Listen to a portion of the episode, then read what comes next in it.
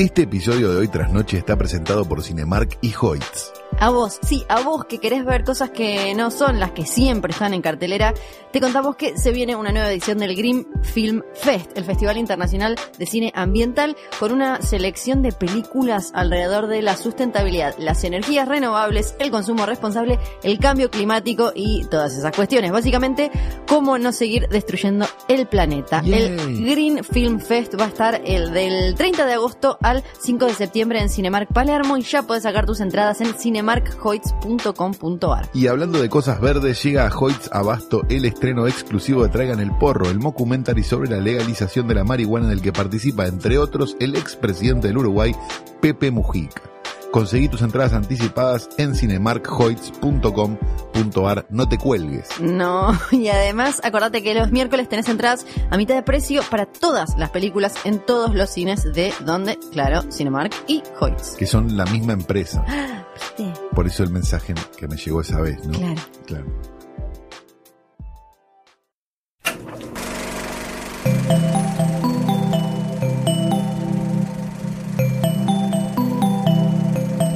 Estás escuchando Posta, Radio del Futuro.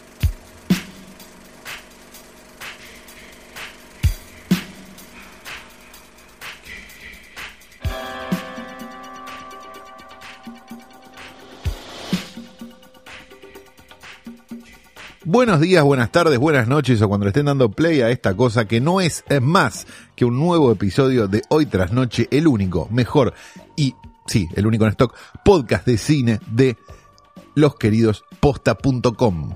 Posta.com, qué página fabulosa. Sí, es todo. Vas, buscas posta.com y aparece todo. Mi nombre es Mariano Barrio y soy un periodista defensor de la vida. Que no causaría nunca un aborto porque para eso primero tengo que lograr la lubricación de una mujer. Yo soy Fiorella Sargento. Me gusta, me gusta que en su video de Twitter dice, si ante mis opiniones me insultás, gané. No tenés argumentos. Y vos no tenés pelo, barrio. Te viene el subte y tenés un combover más triste que el de Trump. Dicho todo esto, Ay, pero para, Hola. a mí hay un tuit de Obarrio de hace poquito que... a mí me gusta mucho el que los padres se conocieron, tomaron un sinsano. Sí, ese, Sinsano. ese es mi favorito. Pero hay uno que me da medio miedo, ¿viste? Ese como de chicas. Aunque eh, eh, apostaten, o no sé cómo se conjuga exactamente, Dios la sigue amando igual. Y me dio como, Ah, ¿qué me saque esa mano tocando? sudada, Claro. señor horrible. Sí. Sí, Ay, Bueno. ojalá le encuentren 10 nenes atados en el sótano de la casa. A él, al que se parece a Chabelo, ese que es amigo del Papa, a todos, chicos. Cayó de la volteada. Sí, ese sí. Bueno. Ese me copa, ese que flashea, viste, red de Sí. trata en cualquier lado. Sí. Ve dos en una esquina y ella piensa que es una red de trata. Es Y como que Natacha dijo, él tiene, él. Es como el silleta, silleta, ¿te acordás de la secta? Que era, había dos Sí. en una esquina y decía, esos dos son una secta. No, Oh. pará, estás un poco paranoico. Bueno, dicho todo esto, que Dicho no sea todo santo de qué venía. Ay. Con razón me pesaba Ah. más el escritorio esta semana, porque tuve que traer un montón de otras boludeces que estaban arriba, de estos pedófilos. Teníamos un montón de pedófilos arriba del escritorio y no nos habíamos dado cuenta. Qué espanto. Bien, como siempre, Flor no ha traído este escritorio Ay, al pedo porque tenemos la foto del querido Daniel Sí. Tiner, la foto de la querida Rita Hayward sin ninguna, alguna perspectiva de género. No hay, no le veo la, no tiene ni perspectiva la foto, el poco género que tiene. Tenemos el dibujo de Rita Hayward muy logrado, vamos a decirlo. Tenemos el logo de Hoy Tras Noche bordado y tenemos la foto de un hombre que sonríe con unos anteojos oscuros hasta que le dieron las tabas para ir al Oscar, llamado Jack Nicholson. Y la Ah. razón por la cual está Jack Nicholson en este portarretratos no es porque creyó que su madre era su hermana durante Sí. mucho tiempo, como Ted Bundy. igual, ¿quién no conoce una historia así? Ted Bundy, por ejemplo. Ah, también, Sí, también. yo conocí un par. No le digas nada, No, pero... la mamá es la hermana. Claro, yo, La ¿qué? mamá. Entonces los papás son los abuelos. Entonces, ¿cómo es? Bueno, dejando de lado eso, vamos a dejar de lado que en su casa, bueno, tu- tuvo ese problemita Roman Polanski. Sí. Y nos vamos a meter simplemente en su carrera de guionista, que duró muy poco tiempo, pero fue muy fructífera. Ok. Eh, este, Nicholson escribió seis películas, de las cuales entre el- en los años 60, digámoslo, ¿no? Entre el 63 y el 71, seis películas nada más. Que es una, eh, es una época medio desconocida por el gran público. Exacto, y Que que lo es agarró mejor- después. para mí es la mejor época, Claro, es cuando estaba. Él estaba donde había que estar en los 60 Exacto. en Hollywood. Imagínate que la primera película que escribe es para Monty Hellman, Oh. ¿no? Riding the Whirlwind del 66. La segunda película, eh, Flight to Fury, también es de Monty Hellman. Ok. lo cual lo convierte en alguien maravilloso. Y después eh, otra que se llama Thunder Island, que bueno, no viene al caso, pero lo importante es esto. En 1967 escribió una película fantástica que todos recordamos, con Peter Fonda, con Susan Strasberg, con Bruce Dern y con un montón de gente. En el año 67, ustedes tienen claro esto, ¿no? 67. Busquen 1967 en Google y le van a aparecer hippies. Bueno, el punto es que escribió esta película fantástica, dirigida por Roger Corman, que se llamó The Trip. Sí, The Trip. Una película donde este, un director de películas lo deja a su mujer y a partir de ahí empieza a ir para todos lados con un amigo que le dice, toma, tomate esto. Y ve cosas de colores, Cosas y pasan un montón de cosas y demás. Amamos esta película y amamos que esté escrita por Jack Nicholson. Me parece que es como algo fantástico que realmente este, una película tan de falopa y tan, tan de colores y tan del 67 esté escrita por Jack Nicholson, ese señor que después las mamás dicen, qué buen actor Jack Nicholson. Sí, La tal verdad, cual. qué maravilla. Eh, sí, si se dice, viste que hay mucho como no, mi actor favorito es Jack Nicholson, vi todas Claro. las películas. No, ¿viste la tiendita eh, Claro, del horror? Pero la de claro. 1960 de Roger Corman en blanco y negro. Bueno, claro. vaya a ver esa. Vaya a ver ese, después me dice si nos gusta Jack Claro. Nicholson. El punto es ese justamente, ¿no? Ese Jack Nicholson. Es como decir, me gusta Roger Ebert, pero a mí me gusta más el Roger Ebert que escribió Beyond de varios de de Rasmayer. Bueno, es por eso que el querido Jack Nicholson, que para salir un poco del, del estigma, ¿no? De la, de, de la droga y demás, de en el 67, en el 68 escribió Head, la película de los Monkeys. Ay, sí, Los monkeys cuando se querían hacer eh, lo- los, Los lisérgicos, claro. claro. dijeron como nosotros también podemos ser Es una gran drogadictos". película Head, porque es de Bob Sí. Rafelson, es una gran película. Sí. Dicho todo esto, es por eso que el querido Jack Nicholson, y no por su carrera actoral, que la verdad, muy menor en comparación con las películas de falopa que escribió, está hoy en nuestro portarretratos. Menos mal que no repetiste, porque después tenemos mensajes. No, después semana. tenemos gente que nos hace el catastro como si esto fuera, ¿qué, viejo? Estamos laburando para ustedes. ¿eh?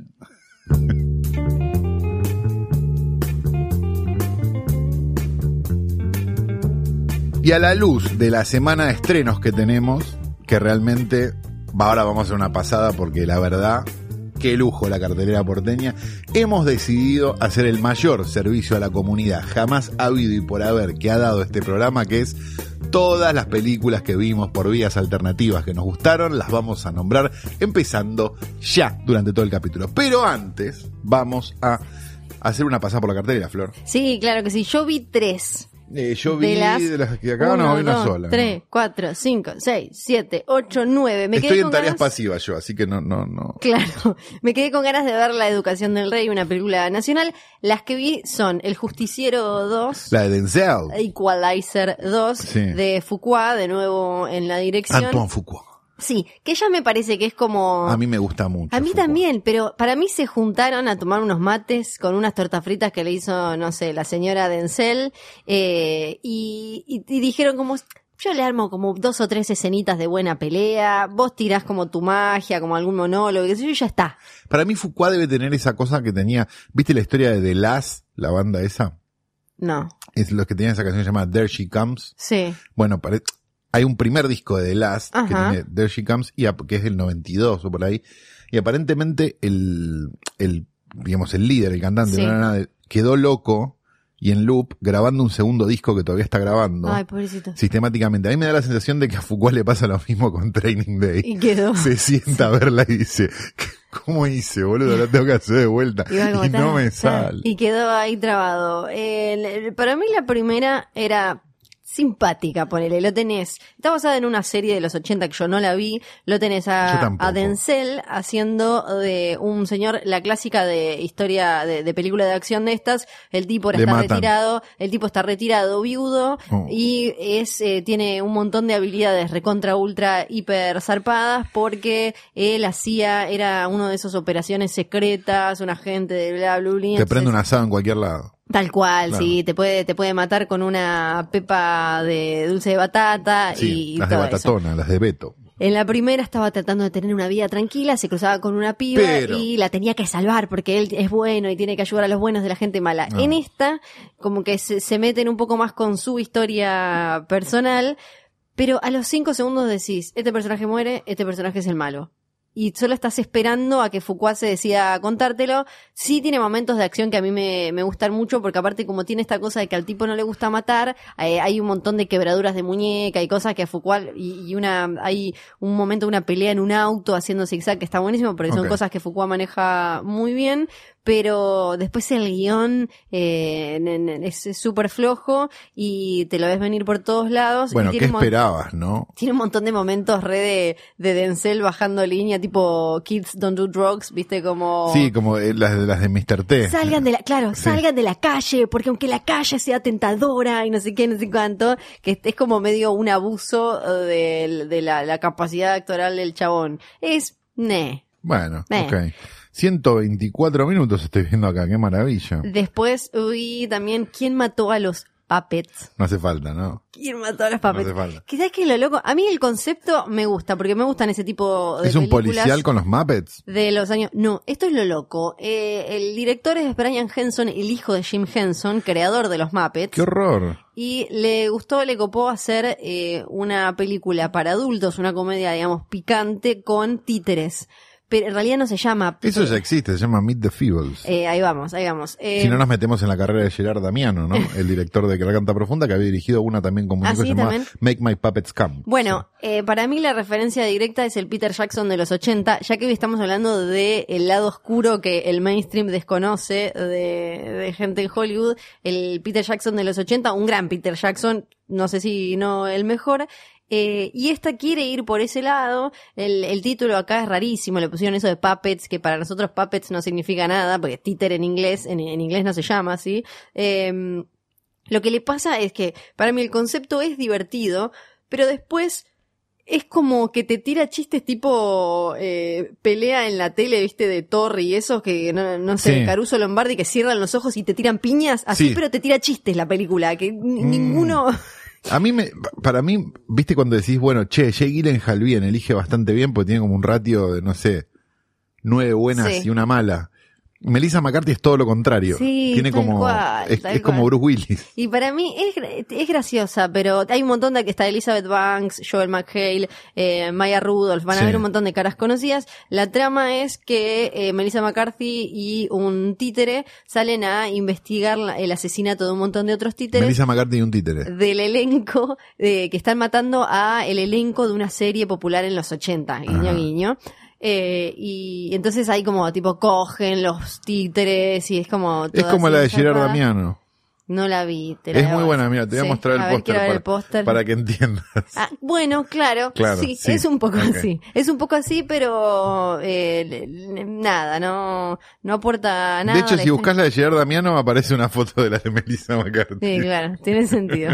Ahí la compararon directa. Sí, pero de Peter, hasta incluso pienso, hay como pe- películas como Cool World o incluso Roger Rabbit, que es ATP Sí, para toda la claro. familia, que usaron esta cosa de agarrar personajes eh, familiares para llevarlos para otro lado y, y qué sé yo, pero no, no, no tiene No, nada no superador. sería lo mejor que nos ha dado la cartelera porteña. entonces. No, y después vi Latidos en la Oscuridad. Ah, yo también vi Latidos en la Oscuridad. Bad Samaritan. Pero yo la vi como Bad Samaritan, claro. Sí, que acá te quedas pensando latidos en la oscuridad. Es ¿Qué como que mierda es la en mano Oscuridad? en, en un tupper lleno de papelitos con eh, palabras de películas así como de thrillers y, y- y sacaron esto. ¿Querés que sigamos con, con el resto de las que no vimos? Le hacemos un pequeño, Dale, pequeño no prejuzgamiento y después seguimos, Sí. con- volvemos a eso. Se estrenó también Karem hasta la eternidad, ¿eh? que parece que está uno de Fatmagul. Eso te iba a decir. Yo ya cuando vi el póster dije, esto debe ser una exploitation de las novelas turcas. Claro, seguramente. Me parece que algo dice Fatmagul grande Sí, el póster. No sí. llego a leer desde acá, porque la verdad que el póster es muy chiquito. Pero bueno, Karem, arquitecto, hijo de una familia de clase alta de Estambul, está casado con Me Quedé Dormido. Bueno, eh, se estrenó también Cenicienta y el Príncipe Oculto. ¿eh? Esas es un príncipe que animadas- se esconde y cuando querés acordar, ¿no? Esas animadas que el póster está tan mal que... Es re ay, falopa esto, sí. ¿no? Es- Está hecho con el paint. Prejuzgando. Bien, prejuzgando. El, el repostero de Berlín, ¿eh? Thomas, un talentoso pastelero de Berlín, mantiene un romance con Oren, un joven israelí que visita con frecuencia la ciudad por negocios. Cuando Oren muere en un accidente en Israel, Thomas viaja a Jerusalén en busca de respuestas. No, se murió, ya está, no hay ninguna respuesta. Bueno, eh, esto viene a cuenta de que parece que funcionó bien la de, la de una panadería en Tokio, ¿no? Entonces se apuraron a estrenar un repostero en Berlín y algún día, ¿no? Estrenarán, no sé, voy a hacer un chiste Sí. con este productos de cosas, No. pero no, no lo voy a hacer. Se estrenó también este 24 cuadros de Eva Kiarostami que murió hace como dos años, ¿no? Ah, Así que, no sé. bueno, misterio. La educación del rey, ¿eh? de Santiago Esteves, no Sí. sé. La única película, único estreno argentino, ¿eh? Me parece Se que ve que no pagaron la luz del gomón porque no, está sola. la urraca... Ah, porque la- está con la semana de la mitad de precio, ¿no? Que es todo desde el 19 de agosto al 19 de septiembre, es el mes del cine nacional, 50% de descuento en películas eh, de cine argentino. Bien, va a estar chocho los exhibidores con esto, Sí, seguramente. sí, ya hubo quejas de lugares en los que no se lo aceptaron. Claro, sí, sí, porque es, sí. Cines en los que Sí. no se lo aceptaron. Y la urraca ladrona, ¿eh? Aquellos que Sí. tengan ganas de pasar 230 minutos viendo una ópera, o creo que algo así, este, la van a pasar muy bien. No somos nosotros. Latidos en la oscuridad, empezando Sí. ya. Ay, bueno, tenemos para mí un concepto interesante, similar a otras películas como, por ejemplo, no sé, No Respires, pero eh, era, era por mínimamente atractivo si, si uno lo hacía con algo de dignidad, que es, dos pibes trabajan de ballet parking y cuando eh, la gente va y les da su auto y se queda comiendo, ellos se meten en sus casas y les roban. Uno de los pibes, que creo que salió de la serie Misfits, si no me acuerdo mal, Sí. eh, eh, va a la casa de David Tennant y encuentra una mina eh, encadenada con un montón de como armas de tortura y cuestiones así. Claramente es un loquito. Todo eso está bien. Sí, El como, problema es cómo está. Sí. O sea, a ver, el guion no está mal para mí. Para mí no está mal la idea. Para mí no está mal nada de la película. Me parece que está como filmada en otro tiempo. Sí. Eh, Hay algo como, como que los actores medio que no te importa nada. O sea, David Tennant está haciendo de Griffin Doom primero. Viste que es como parece Griffin Doom Sí. en, en- en After Hours. Sí. Pero malo. Sí. Este, y, y da la sensación de que están todos con la ropa de calle, como que fueron y se pararon ahí y filmaron. que, pa- por- es del director, para mí. Es del director de Geoporonga, de. Geotormenta. Sí, Empecemos claro. por ahí. Un Sí. tipo que productor, actor, no sé qué, Sí. otra pindonga, Genio. Pero lo único que es Geotormenta y esto. Eh, que al pibe lo tiene en Geotormenta, si no me acuerdo mal. Dijo, a vos te voy a dar un papel Y que... Lo que hizo básicamente fue agarrar a Tennant, que ya hizo de loquito malo. Ah, escribió Harry la Godzilla del Potter. 98, este tipo tiene que estar preso. Eh, a Tennant, que ya hizo de, de loquito malo un ratito en Harry Potter y le salió bien, y estuvo súper bien en Jessica Jones. Entonces le dijo, hacete este loquito que te sale tan bien acá. Y Tennant queda como, me, me parece a mí, en otra película, porque lo que empieza después es una, eh, una situación de gato y ratón Sí. entre el, el loquito este que se entera que el pibe entró a la casa Sí. y el pibe, de persecución y de, de paranoia. Pero sin ningún ritmo y sin ninguna No. emoción de nada. Es que esto es importante decirlo. Para mí es como que agarraron eh, sobrantes de escenas de suspenso de otras películas que lo hicieron mejor y las pegaron así como pudieron. Entonces no tiene como nada, no genera clima y el timing está como siempre raro. Sí, o agarraron un guion de género y se lo dieron a tipo, no sé, a un director filipino, de esos que Sí. hacen películas de seis horas. Pero, Es pero es, como- una serie, ¿cómo está, eh, ¿cómo está dirigido? Para mí parece un episodio de una serie y ni siquiera una buena, ni siquiera de Killing, te digo. Bueno, qué bueno que lo decís, porque mira, le estuve mirando el IMDB a este hijo de mirando mil el- puta, Sí. y es guionista más que nada, es actor también, pero es guionista, dirigió, escribió, Soldado Universal, Ah, ok. Stargate, la película, Sí. Día de la Independencia, la Godzilla del 98, la vamos a volver a nombrar para Ah, es como amigote de Roland Emmerich. la segunda Soldado Universal, Sí. y después escribió una, dos, tres temporadas de este de Stargate, la serie. Ujú. Después también dirigió la Universal Soldier, la del Soldado Universal de 2012. Sí. Y este también escribió la nueva Día de la Independencia. Ay, sea, es un hombre que tendría que estar preso, de Sí, sí, sí. Acá le... ¿Y qué hace haciendo una película donde no baja ningún extraterrestre también, por otro lado? También, ¿no? Sí, no hay ninguna... No sé. Olvídense de esta poronga, muchachos. No vale la pena, no vale dos pesos, está para bajar de los torrents. Y si hablamos de torrents, Ay, ahora sí. viene no. este capítulo maravilloso que empieza ahora mismo.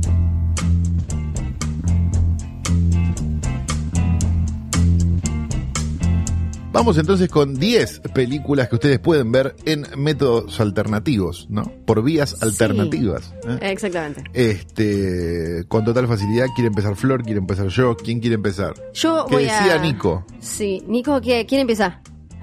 Yo, Flor. yo empiezo. Eh, empiezo con una película que acá nos llegó por HBO, si no me acuerdo Ah. mal, eh, ahora chequeo, creo que es producida por ese canal, se llama The Tale. Ah, Eh, la re quería ver. la presentaron en Sundance, es de ese tipo de Ah. película. Está protagonizada por Laura Dern, pero tiene un eh, eh, hermoso elenco. Está Ellen Burstyn haciendo de la madre, que para mí siempre suma. ¿Acaso hay otro papel para Ellen Burstyn a esta altura del partido? No, claro que no, pero eh, acá está, está, está muy bien. Está di- di- dirigida por Jennifer Fox, una documentalista, y es semi autobiográfica. La película te cuenta la historia de eh, una mina que se llama Jennifer Fox, que es documentalista y de grande, gracias a una carta que encuentra la madre, a, a un ensayo, en realidad que escribió su hija cuando tenía 13, lo lee y dice, para, acá me parece que mi hija fue abusada sexualmente cuando era adolescente y, ni- y ni ella se dio cuenta en el momento. Porque en la carta ella empieza a contar de una relación que tenía con eh, la mm, con eh, un tipo que era como su entrenador físico, su profesor, digamos, de educación física un verano, que ella lo conoció un verano, junto con su eh, profesora de equitación. Ellos dos eran amantes y la habían sumado a ella en algún en un trío bastante bastante turbio. Y eh, está súper bien la película cómo va mechando sus recuerdos, los recuerdos de ella y cómo ella va reconstruyendo esa realidad que vivió que no, no entendía en su momento cómo era por, eh, por ser tan chica eh, a los 13, ahora con su cabeza de adulta y cómo va viendo ella eh, la manera en la que impactó eso que le pasó en su adultez y ella ni siquiera se había dado cuenta. Es, eh, por un lado tiene escenas súper descarnadas de en cuanto a, a, a ver a- abuso sexual eh, y no estamos hablando de acá no, de violencia esto es para los senadores no es que ella la agarran la tiran la atan Claro. y la sino Es como una, es una violación sin violencia. Sería, sería, Como decía el senador de. Salta. era. Le mandamos un beso grande. Como el, el- el grooming, cuando se habla de grooming y todo esto, y de mayores eh, llenándole la cabeza y seduciendo a menores, eh, hay escenas súper crudas que van, que muestran eso, pero es la película que, por lo menos que vi yo, que yo recuerdo, que maneja un tema tan pesado con mayor honestidad, sinceridad, de una manera que además en el guion es como no súper orgánica. no es... No es exploitation, no es, eh, viste esas películas que antes de entender la historia o de ver cómo se desarrolla el punto, ya el punto te lo señalaron, viste como... Sí, perfecto. Eh, la, la- la película te va llevando a ver eh, lo, lo tremendo que es eso y cómo puede impactar y además cómo la psiquis humana puede borrar eso tipo eh, cabeza de Wolverine que dice como esto es doloroso, esto no está bien, entonces lo tapa todo y ella después de grande lo, lo empieza a entender. A mí me gustó mucho, se llama The Tale, eh, creo que el cuento le pusieron en español, es de este año, salió acá en Argentina hace poquito y es de HBO. Bueno, y si Flor va a hacer una película que yo no vi, yo voy a hacer una película que no vio Flor. ¡Ja! ¡Ja! ¡Ja! ¡Ja!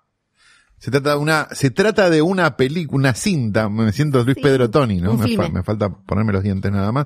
Que se llama Beast, del año 2017. Es inglesa y es de un director que se llama Michael Pierce, que si no me equivoco es la primera película del tipo, Michael Pierce. o algo así. Ah, no, tiene, no, sí, primera película, tiene, tiene cortos antes de esto, que es algo que en general es una buena, esto se lo contamos a la gente. Si ustedes ven a lo mejor en algún medio alternativo, ¿no? Una película que les llama la atención, búsquenla en IMDB y fíjense qué hizo el tipo antes. Y si el Sí. tipo antes tiene tres cortos, cuatro cortos, esta es la primera película, probablemente se encuentren con algo más nuevo que con uno que tiene 12 películas antes Soldado De las cuales no- Geotormenta. Claro, de las cuales no escuchaste hablar o de las cuales escuchaste hablar mal, como en el caso del señor de sí. Geotormenta, claro. Bien, eh, Beast de Michael Pierce, decíamos, cuenta la historia de una chica que vive en una especie de, de familia puertas adentro, muy cristiana, muy que acá todo lo arreglamos entre nosotros, no sé qué, no sé cuánto, que un día sale a la noche, le- tiene un episodio medio extraño, la salva un muchacho que tiene muy mala reputación en el pueblo y empieza a tener como una suerte de romance con ese muchacho. Al tiempo, al mismo tiempo que una serie de chicas aparecen muertas en el mismo pueblo. Es una especie de thriller muy lento, es una Sí.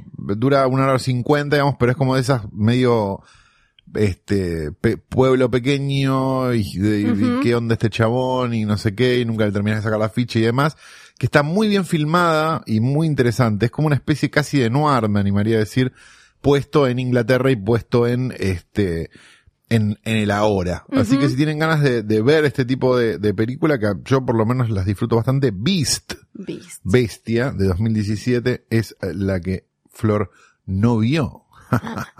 Podemos hablar ahora de una que vimos los dos, Sí, por favor, sí, adelante. que se llama Puppet Master. No, pero ah, sí, Puppet. Master 1, 2, es la, a ver, 1, 2, Mm. 3, 4, 5, 6, 7, 8, 9, pará. 10, 11, 12, es la 13. Hay 12 Puppet Master. Sí, hay otras que tenemos. Yo me quedé en la Master, 6. Puppet Master arranca en 1989 con Sí. Puppet Master. Claro. Después Puppet Master 2 en 1990, Puppet Master 3, Toulon's Revenge. Exacto. En el 91, Puppet Master 4, Puppet Master 5, The Final Chapter. Amo The Final Chapter siempre. Sí, un día y- tenemos que hacer un episodio que sea todo de Final, Chapter. Chapters. Pero porque aparte la- las, este, todas las, eh, todas las Final Chapter nunca son el Nunca Final saben. Chapter. Porque Claro. después siempre también hay una película que se llama Curse of the, y en este caso Puppet Master Claro. del 98. Retro Puppet Master del 99. Puppet Master The Legacy, otra que aparece siempre, 2003.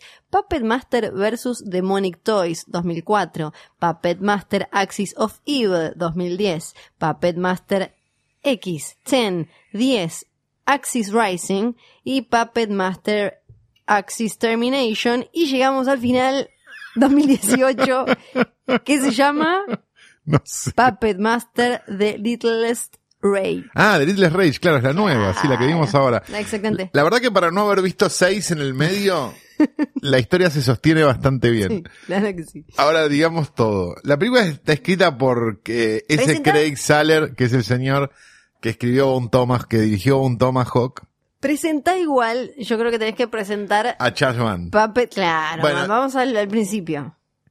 Puppet Master era una, una saga de los principios de los 90, me animaría a decir, cuando el terror estaba en una decadencia bastante profunda. Sí. Si, si tenemos que hablar de dos sagas de los 90 rápida, que hayan empezado en los 90, porque va a parecer un pelotudo a decir, había pesadilla. Sí, había pesadilla, pero venían de antes, pelotudo. Bueno, el punto es el siguiente.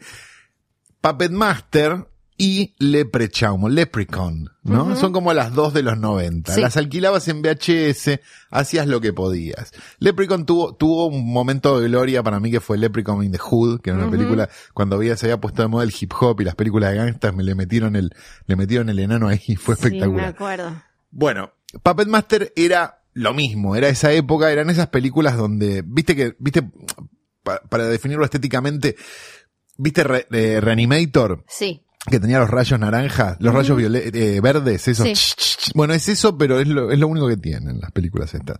Son divertidas, vamos a decirlo. Porque es ese terror que se divierte. Es el terror que se divierte y empezó seria, ¿no? Ujú. Puppet Master. Pero yo supongo que cuando llegaron a la 11 se dieron cuenta de que capaz que la gente la estaba viendo más por diversión. Bueno. En este caso tiene un, tiene un muy buen balance. O sea, la película obviamente está basada en personajes creados por Charles Band. Para los que no sepan quién es Charles Band, búsquenla en Wikipedia porque es una historia fantástica y debería estar algún día en el portarretrato. Charles Band fue el responsable durante muchos años de Full Moon Entertainment, que era una compañía que hacía películas este de terror, suspenso, no sé qué, donde la gente por alguna extraña razón cogía cada cinco minutos. Generalmente con la mujer de Gene Simmons, que ahora se me fue el nombre. Ay, sí, ahí. La rubia. Pues, sí, ¿cómo es que se llama? Ay, lo voy a buscar. ahora la buscamos. Este, entonces, digo, el, es un mundo, es un Shannon señor. Tweed. Shannon Tweed, gracias. Sí. Es un señor que, que debería estar preso, pero lo queremos mucho a Charles Band. En este caso tuvo la inteligencia el querido Sí. Charles Band de, este, primero de, de aliarse con otra gente. La película está producida por Fangoria, por ejemplo, en su vuelta triunfal a la, a la, a la vida, vamos a Sí. decirlo. Ahora empieza a salir la Fangoria de vuelta. Y está escrita por ese Craig Saller, habíamos dicho, el señor de Bone Ujú. Tomahawk y de, este, eh, ay, la Cell Block, eh, espera, ay, se me fue el nombre ya. Este, Riot in Cell Block. Sí. Brawl, Brawl in in Cell Cell Block 99. Exactamente. Eh, a ver, vamos a tratar de hacer una breve línea argumental de esta película. Sí.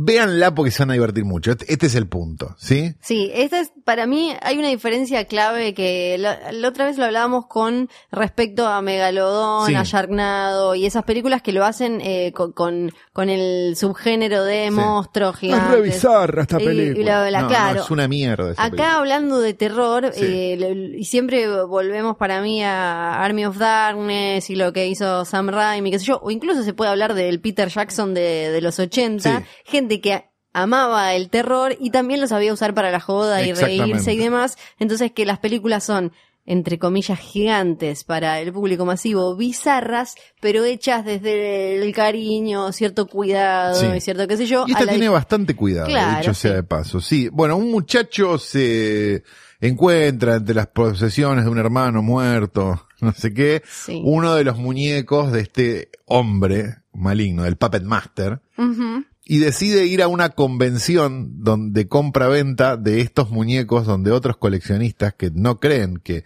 estos muñecos sean malignos y vuelvan a la vida, Sí.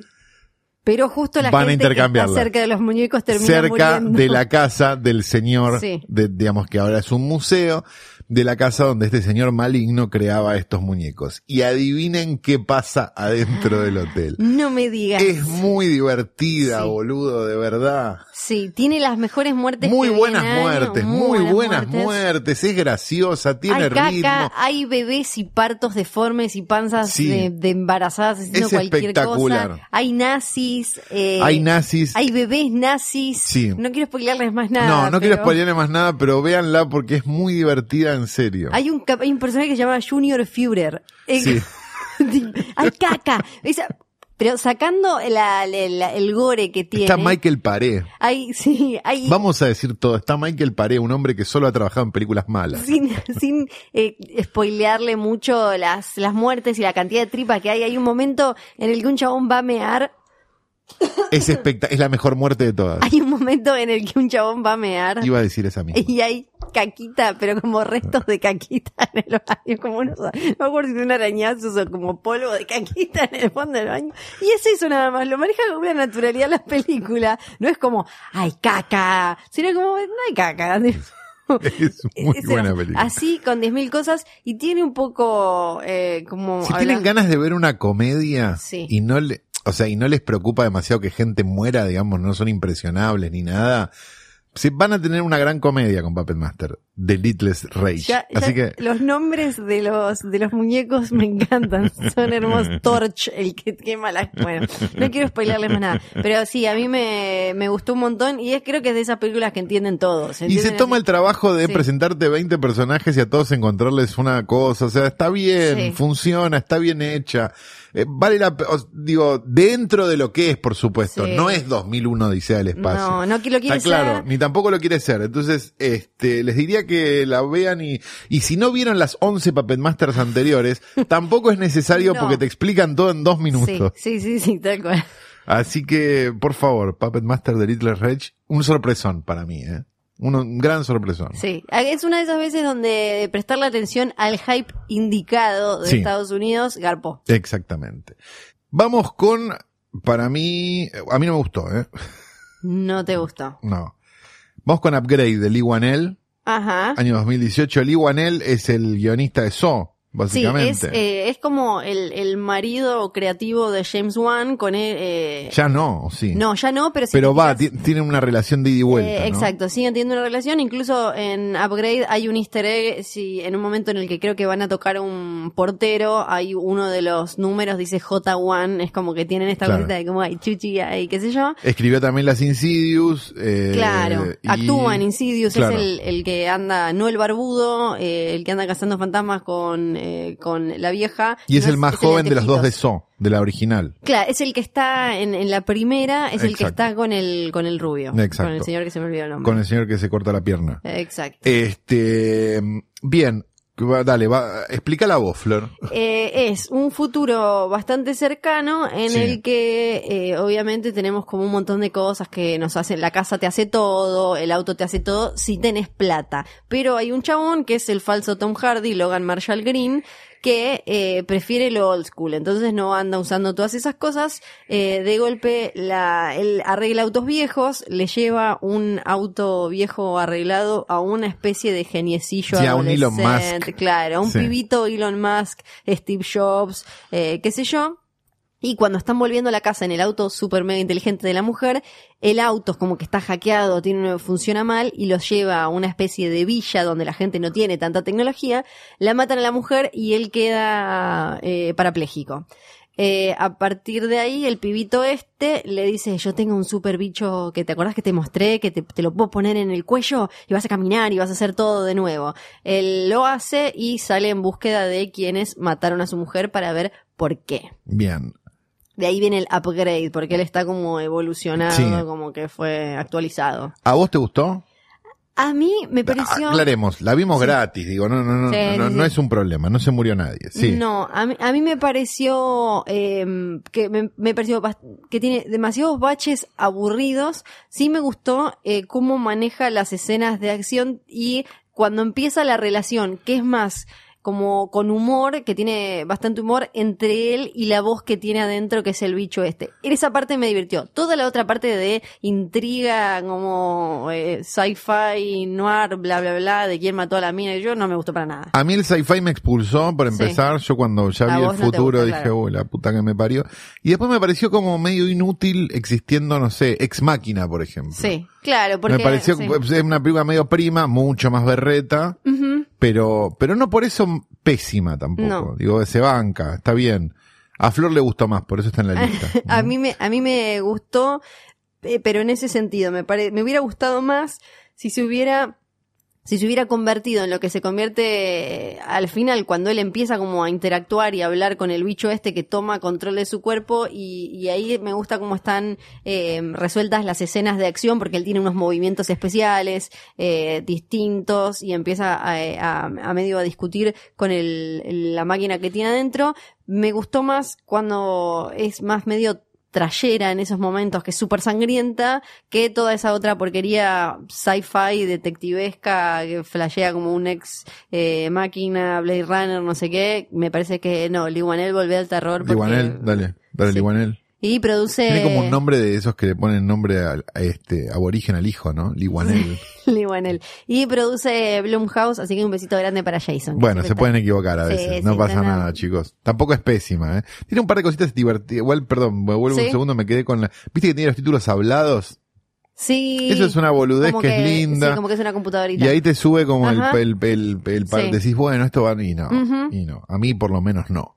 Adelante, Flor. Siguiente película, una que viste vos. ¿Te acordás que hace un tiempo hablamos de qué había pasado con las eh, con las comedias románticas Sí. que no están llegando a la pantalla grande, Sí. están como medio desaparecidas y Netflix las agarró y está haciendo un montón. En general, las que yo vi no me gustaron, me pareció que era como para fábrica de, de- de chorizo, de empanada, Sí. pero vi una Vamos a que- lamentar a Netflix, ¿eh?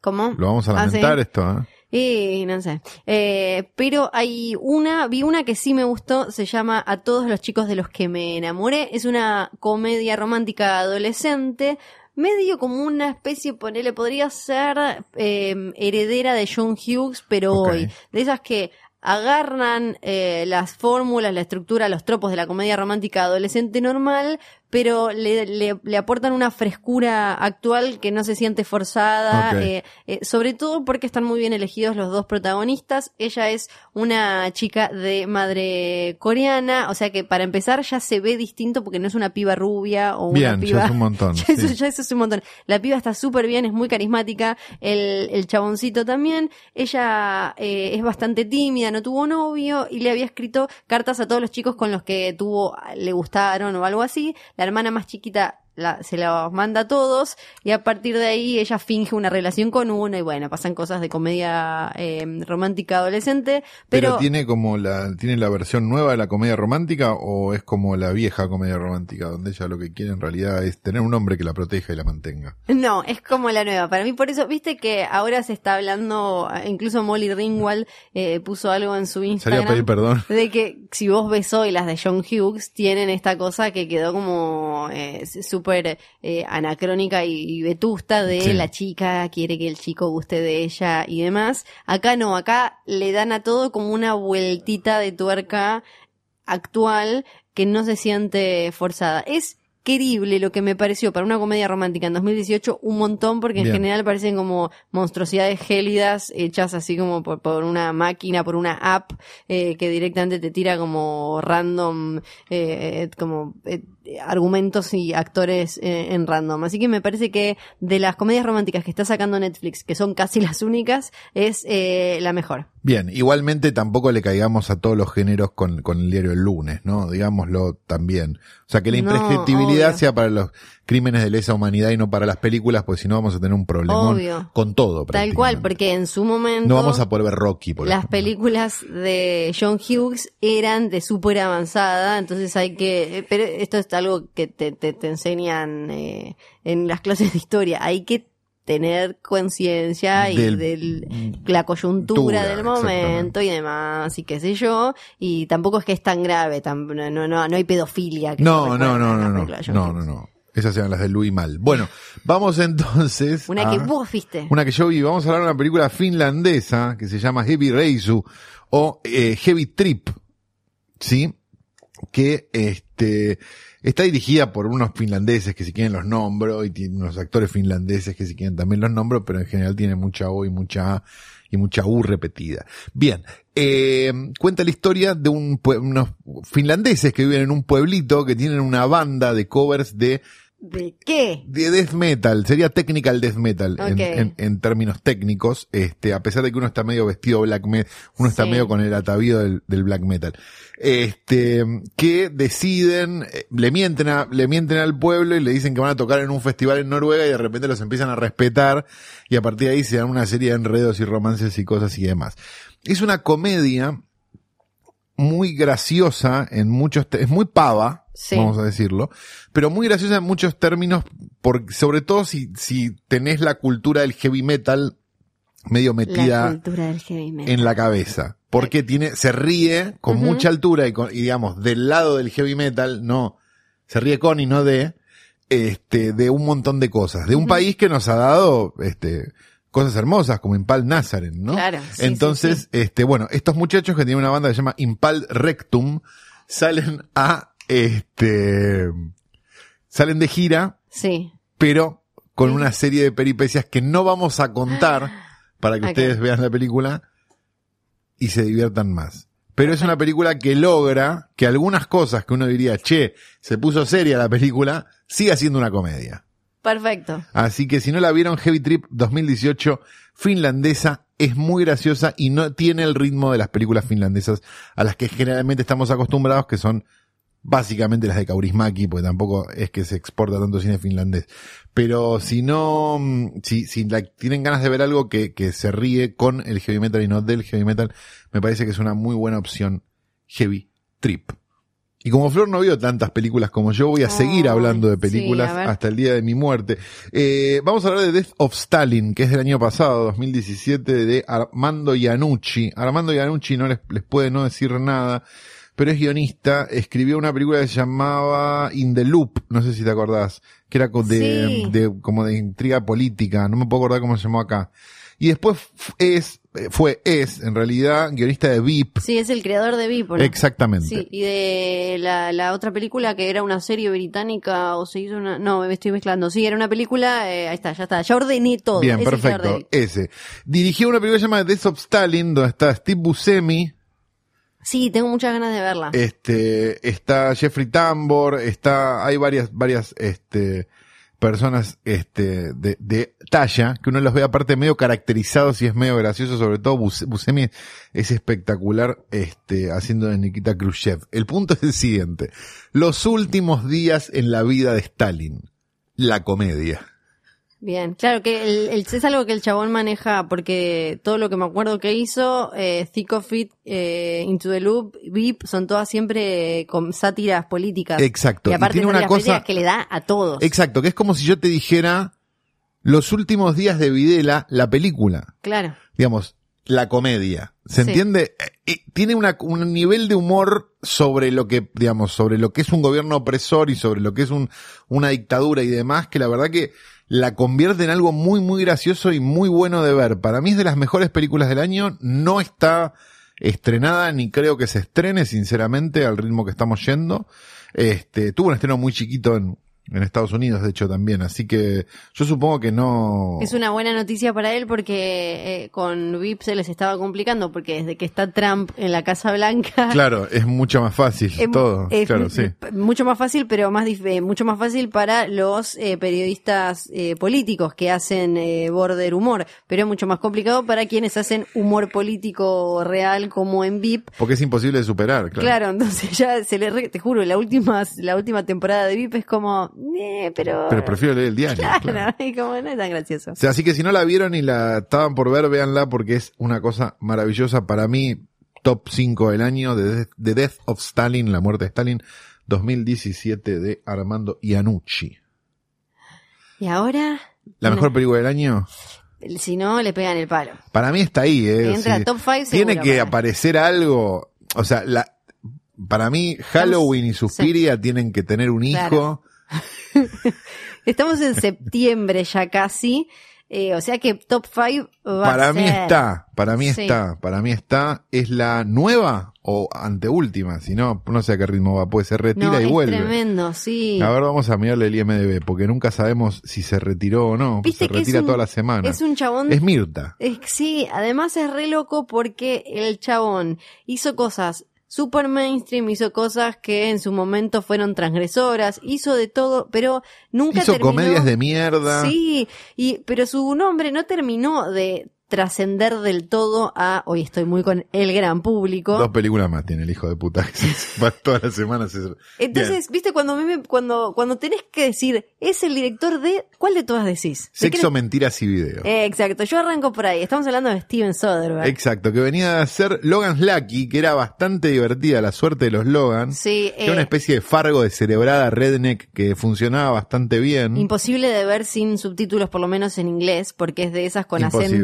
Eh, muy complicados. Y que antes de eso había hecho Behind the Candelabra, la película Sí, de y Liberace. Mag- Y Magic Mike, Y que, Magic si la, Mike. que si la entendés y entras como en su código, para mí es eh, gloriosa. Hizo también de Nick una gran serie con eh, Clive Owen sobre un, un hospital super mega ultra eh, sangriento. Hizo las Ocean 11, 12 y 13 Sí. también.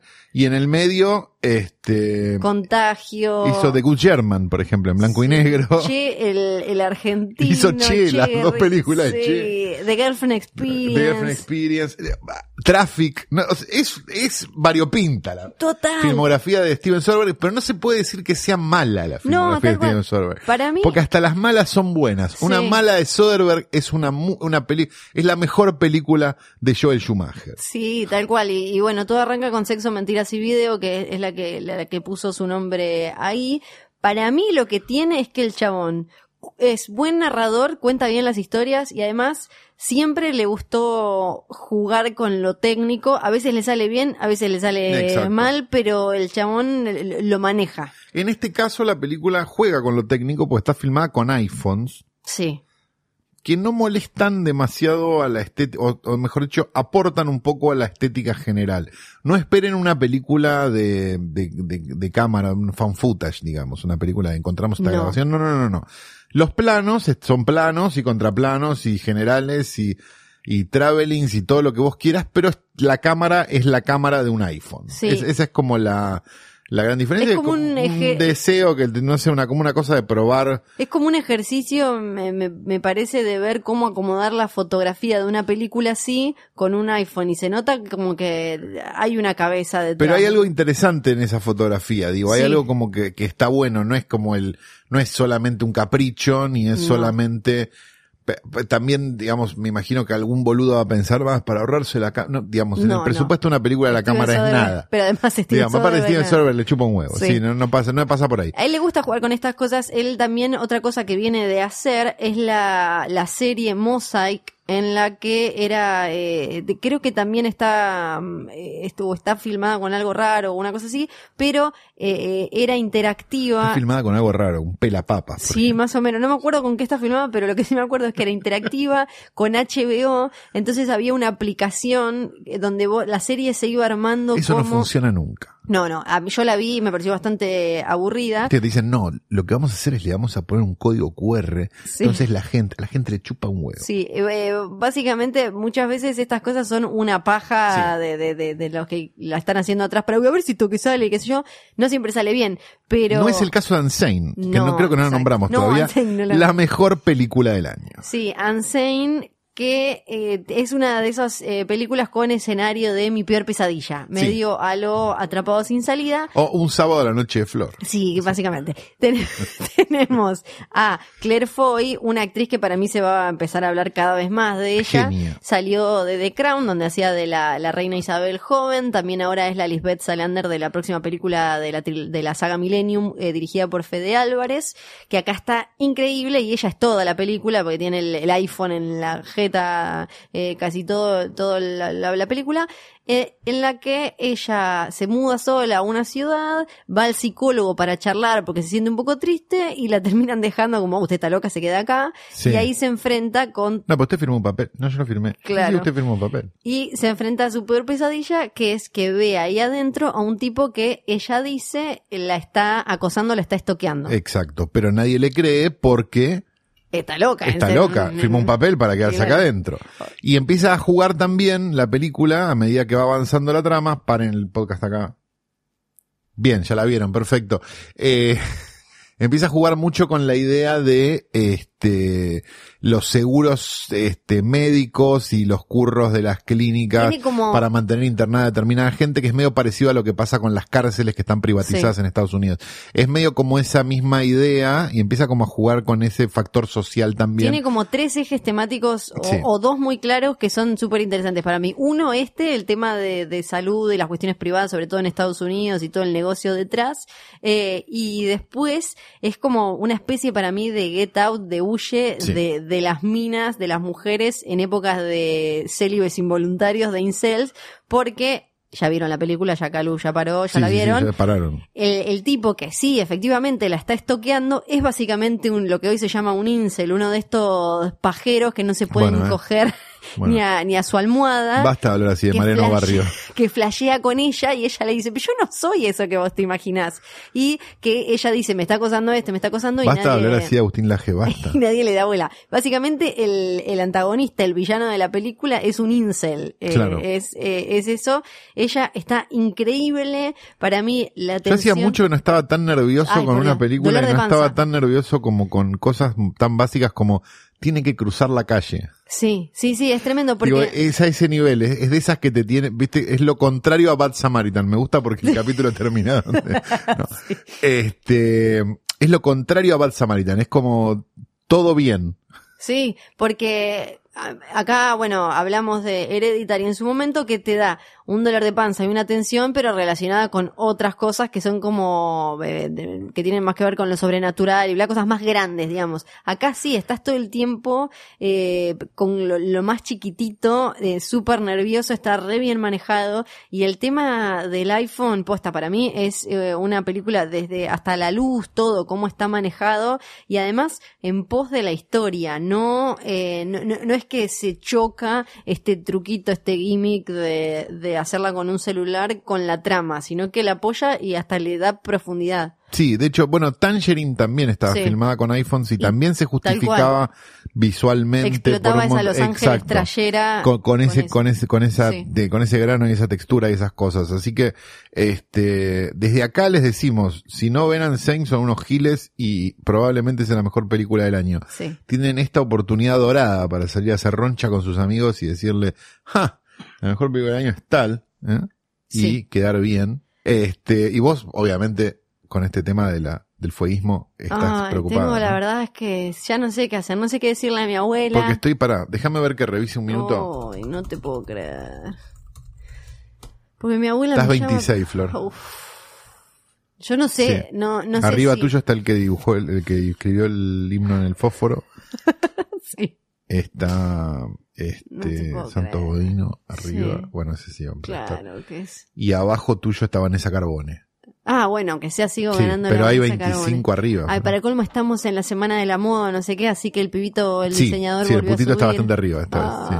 Ay, no, qué difícil. Así que, bueno, Pará. Flor, qué decirte, no sé. Para mí igual ¿No, antes te, ¿No tenés ganas de ir a hacerte un evatest tipo a, a lo de Real o algo de eso como para subir un poco? debería, ¿no? Sí, para ver qué pasa. Porque Vanessa hizo eso Sí.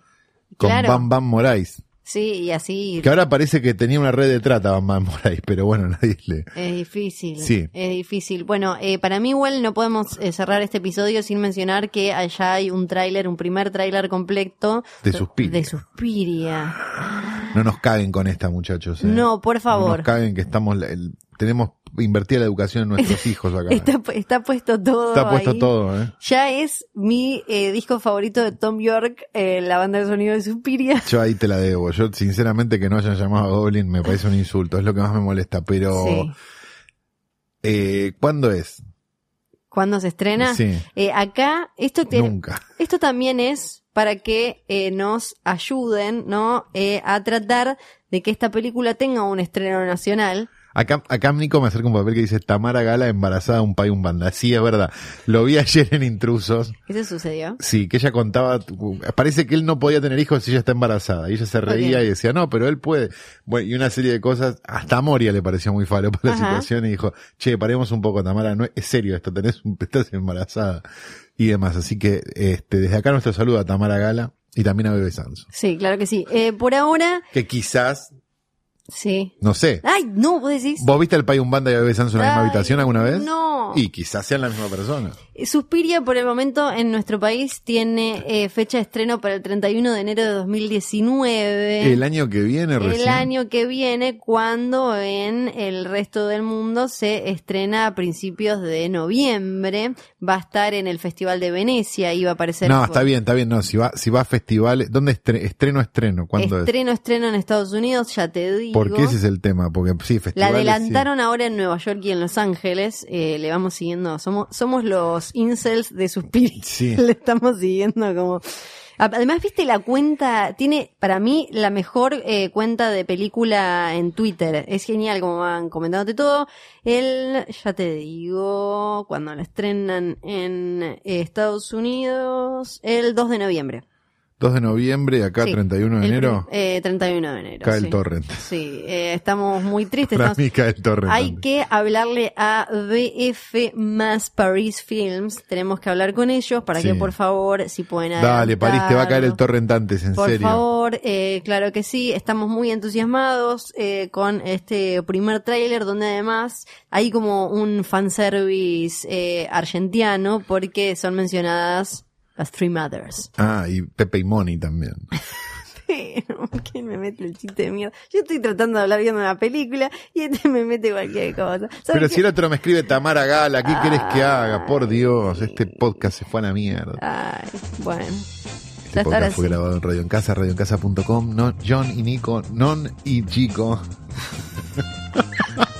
Que nos preguntan un montón a ver. Mucho eh, nos preguntan por Non y Chico. Este, los queremos mucho. Son Sí. personas que tenemos en nuestra más alta estima. Y ustedes también pueden tener su más alta estima. Simplemente accedan desde un dispositivo móvil o incluso una computadora personal a radioencasa.com y entérense de todo. Bueno, de todo no, pero de un montón de cosas.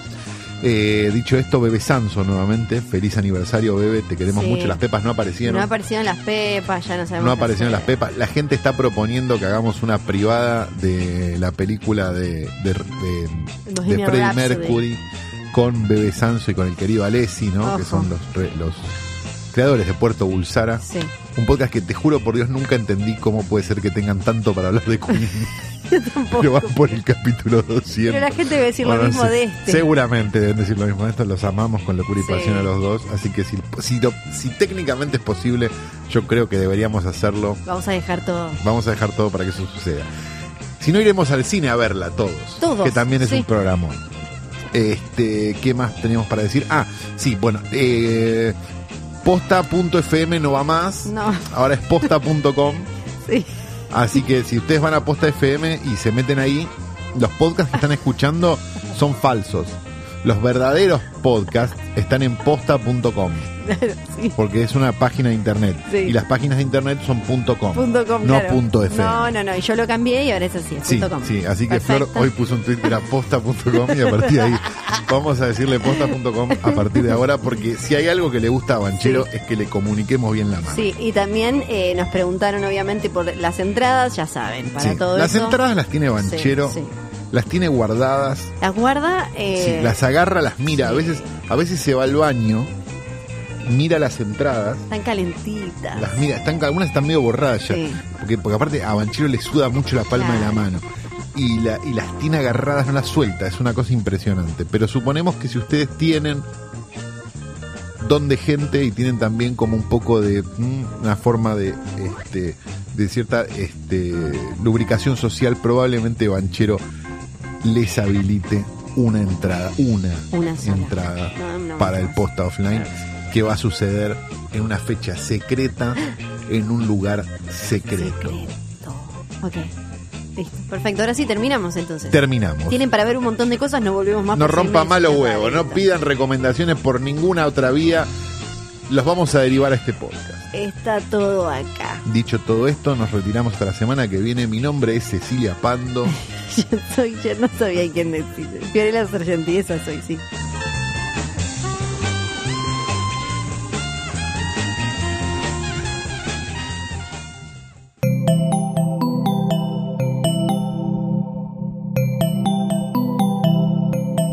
Estás escuchando Posta, Radio del Futuro.